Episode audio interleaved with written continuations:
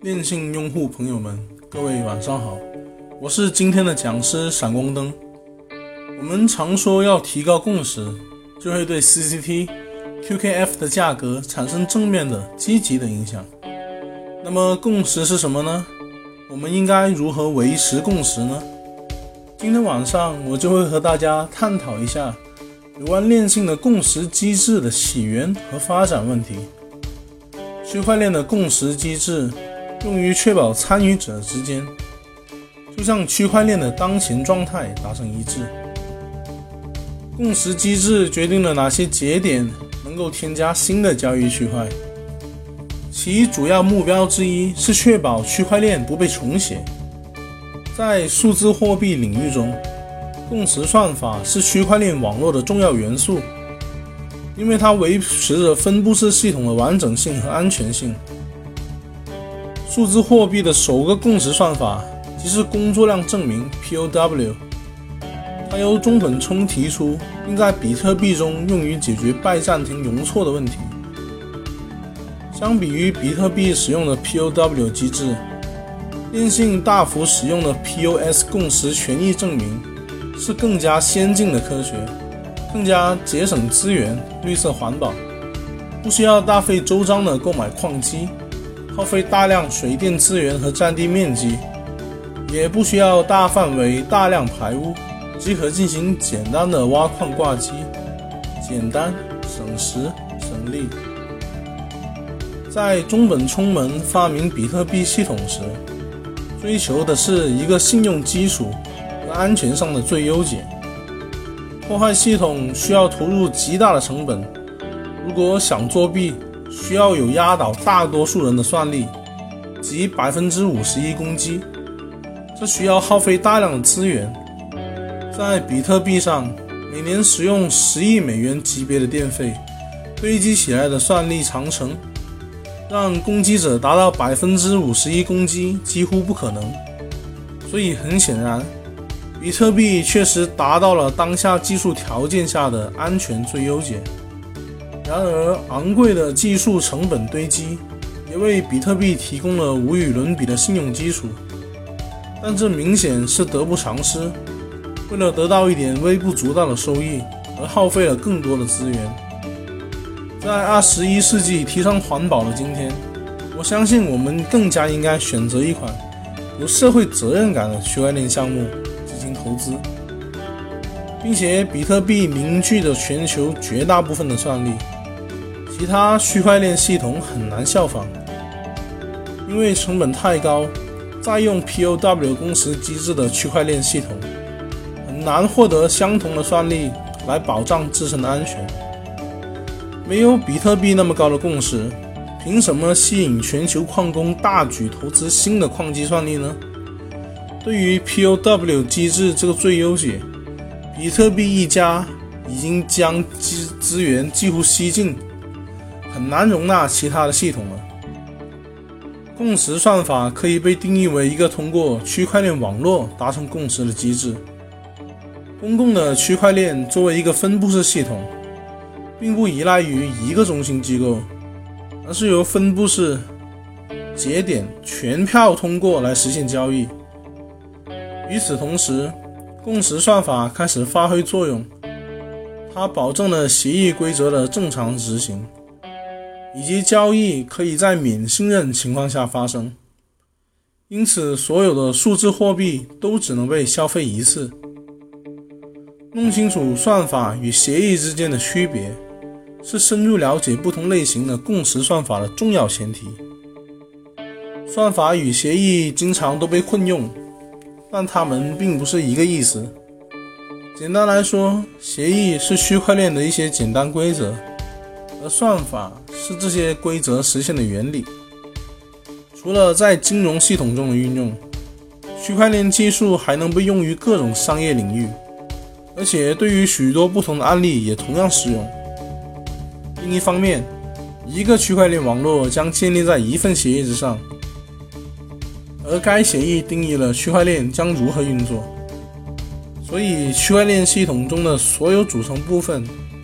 及全部参与者们都要遵守底层协议，协议决定了规则制度，算法则说明了该如何遵守这些规则，以及想要产生的结果。例如，一个区块链的共识算法决定了交易和区块是否正确有效，所以比特币和链性的 CCT 等同于协议，而工作量证明 POW 和权益证明 POS 则是共识算法。进一步说，就是 CCT 的协议规定了节点之间应该如何互动，数据应该怎样传递，以及一个成功的区块验证的需求是什么。而共识算法则验证了资产和签名，确认了交易，且实际执行了区块验证。这些都取决于网络共识。共识算法有几种不同的类型。最常见的便是工作量证明 （POW） 和权益证明 （POS）。从安全性和功能性及延展性的平衡来说，它们都各有优劣。工作量证明是全球第一个共识算法，它运用于比特币和许多其他的数字货币。工作量证明算法。是挖矿过程中的基本部分。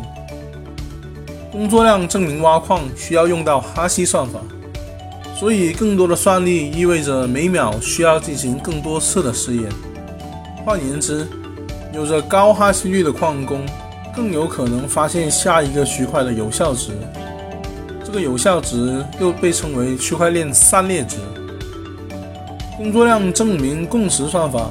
确保了只有矿工才能验证一个新的区块交易，并将其加到加入到区块链中，而前提是所有节点要一致同意该矿工所提供的区块散列值是一个有效的工作量证明。具有工作量证明共识的区块链，比如比特币，只能由矿工创建，他们通过部署硬件以。及计算如何有效地解决某个特定的数学问题。每次矿工完成有效猜测时，区块链网络就可以接受他们所构建的区块。虽然矿工可以选择任意一条链进行计算，但网络只接受有最多的工作量证明，也就是哈希或者计算最多的链为合法链。这意味着矿工被激励在最长的链上进行挖矿。当他们发现有效的新区块时，他们将尝试找到如何在新区块上构建解决方案。重写区块链的难度在于它作为记录金融交易的账本。当区块链中出现资金发送到钱包的交易时，并且在该区块链之上已经构建出了其他区块并行确认，区块和交易将不可能被重写。如果某个实体操控了足够多的哈希算力来攻击真实链，它可以重新构建旧区块，从而代替最新的区块，实现对区块链的重写或者重构。二零零一年，权益证明共识算法诞生，并成为工作量证明的有力竞争者。虽然权益证明和工作量证明都有着相似的目标。但它们有着根本的差异和特殊性，特别表现在新区块的确认期间。权益证明共识是一种决定哪些矿工可以添加新的区块，并验证区块链当前状态的方法。通过权益证明，而不是矿工的竞争解决问题。根据钱包中的代币数量，比较权益有多少，通过某种机制。确定下一个区块产生者。该共识过程一直以来的原则是：相信那些拥有最多利益的人将为整个网络做出负责合理的决策。权益共识的证明消除了对能源密集型挖矿活动的需求，但缺乏显著的能源支出却又造成了另一个问题。这个问题有时也被称为无关紧要的问题。